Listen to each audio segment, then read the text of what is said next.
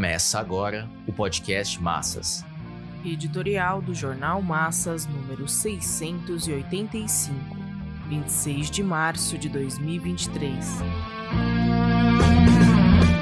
Convergência de crises a luta pela superação da crise de direção.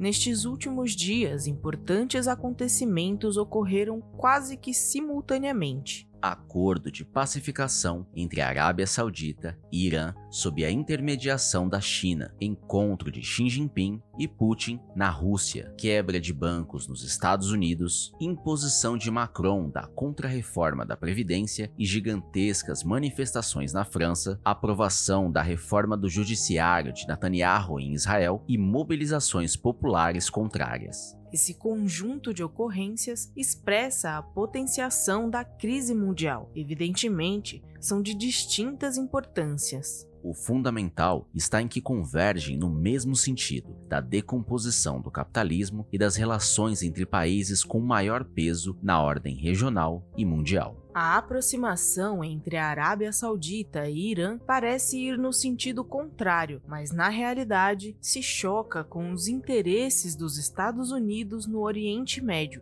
e com a política de hostilidade de Israel. Há pouco, Biden procurou um alinhamento dos árabes em torno à guerra na Ucrânia, o que implicava recrudescer a ofensiva sobre o Irã. É de grande importância as pressões norte-americanas para que os israelenses se alinhem ativamente à coalizão imperialista montada para sustentar a guerra na Ucrânia e para neutralizar a aproximação entre China e Rússia. Sem dúvida, o epicentro da convergência dos sucessivos acontecimentos se acha na guerra de dominação na Ucrânia, que entrou em seu segundo ano e indica a continuidade da escalada militar na Europa e na Ásia. Eis porque a esperada reunião entre Xi Jinping e Putin teve um significado particular. Os Estados Unidos impulsionam francamente a guerra comercial e promovem um ciclo de rearmamento na Ásia, que indica uma preparação para uma guerra no Indo-Pacífico. É sintomático que o Japão tenha se lançado como importante instrumento norte-americano do belicismo em curso. E na Europa, essa linha de confrontação é expressa pelo rearmamento da Alemanha. Os perigos latentes ao embate de forças militares na Ucrânia são reconhecidos pelas partes em um conflito, que é o maior desde o fim da Segunda Guerra Mundial e da Guerra da Coreia. Os próprios analistas que servem à burguesia referem-se ao esfacelamento da ordem mundial do pós-guerra. É de grande importância histórica o desmoronamento e liquidação da União das Repúblicas Socialistas Soviéticas, que abriu caminho para que os Estados Unidos recorram em uma nova partilha que substitua a partilha de Potsdam e Yalta último período, principalmente desde a eclosão da guerra na Ucrânia, vem crescendo as ameaças dos Estados Unidos à China para que não chegue a uma aliança militar com a Rússia. O governo chinês tem sido cauteloso em sua aproximação com o governo russo, limitando-se a não acatar a ditadura das sanções econômico-financeiras norte-americanas à Rússia. Sanções essas cujas consequências desintegradoras e regressivas têm abrangência internacional. Até onde se pôde depreender do noticiário, a China reforçou seus laços comerciais e tecnológicos com a Rússia e aproveitou para reafirmar sua proposta de paz apresentada na ONU durante as discussões em torno ao marco de um ano de guerra. Tal iniciativa tem a virtude de ressaltar que o prolongamento da guerra se deve à estratégia norte-americana de se utilizar dos ucranianos como bucha de canhão e impor o cerco da OTAN à Rússia. Tudo indica, porém, que crescerá entre as massas europeias a aspiração de fim da guerra. A bandeira de paz tende a se potenciar e a China se guia por esse caminho. Pesará daqui para frente nas decisões de Biden a crise interna nos Estados Unidos, que se ampliou com a quebra dos bancos Silicon Valley Bank e Signature Bank. A repercussão na Europa se fez sentir imediatamente com a falência do Credit Suisse.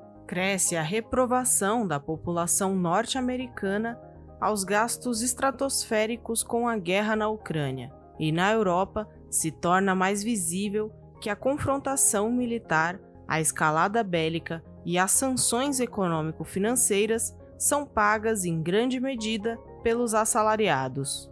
É nesse marco da crise europeia que os explorados franceses vêm protagonizando o mais vigoroso e massivo movimento para pôr abaixo a contra-reforma previdenciária, o que obrigou o republicano Macron a pôr às claras o caráter ditatorial do seu governo e o esfacelamento da Assembleia Nacional. As manifestações com piquetes, bloqueios, resistência à repressão policial e politização crescente das massas colocaram o proletariado francês na trincheira de frente dos explorados de toda a Europa. Embora se concentrassem na reivindicação trabalhista, é perceptível o seu vínculo com a crise mais geral do capitalismo e com seu agravamento refletido pela guerra na Ucrânia. É bem possível que a bandeira de fim da guerra, levantada há pouco na Alemanha, ainda que em um protesto muito minoritário, venha a se potencializar e a galvanizar as massas a ofensiva da aliança norte-americana europeia em armar o governo de Zelensky com os tanques e o envio de caças pela Polônia caminham no sentido contrário ao sentimento dos explorados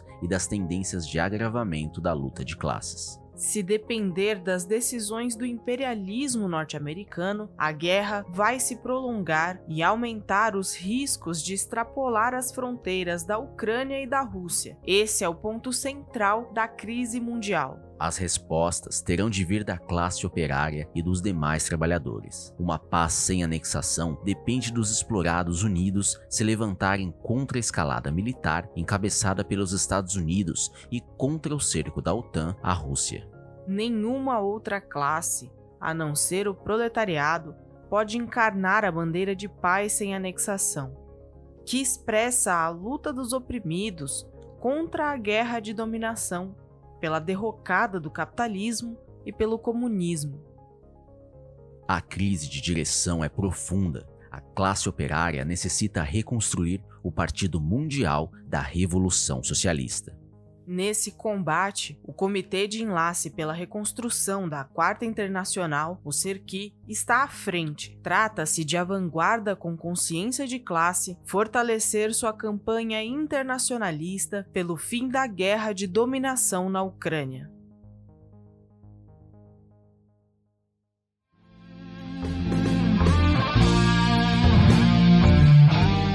Esse podcast é apresentado pelo Partido Operário Revolucionário, membro do Comitê de Enlace pela Reconstrução da Quarta Internacional. Para mais informações, acesse pormassas.org.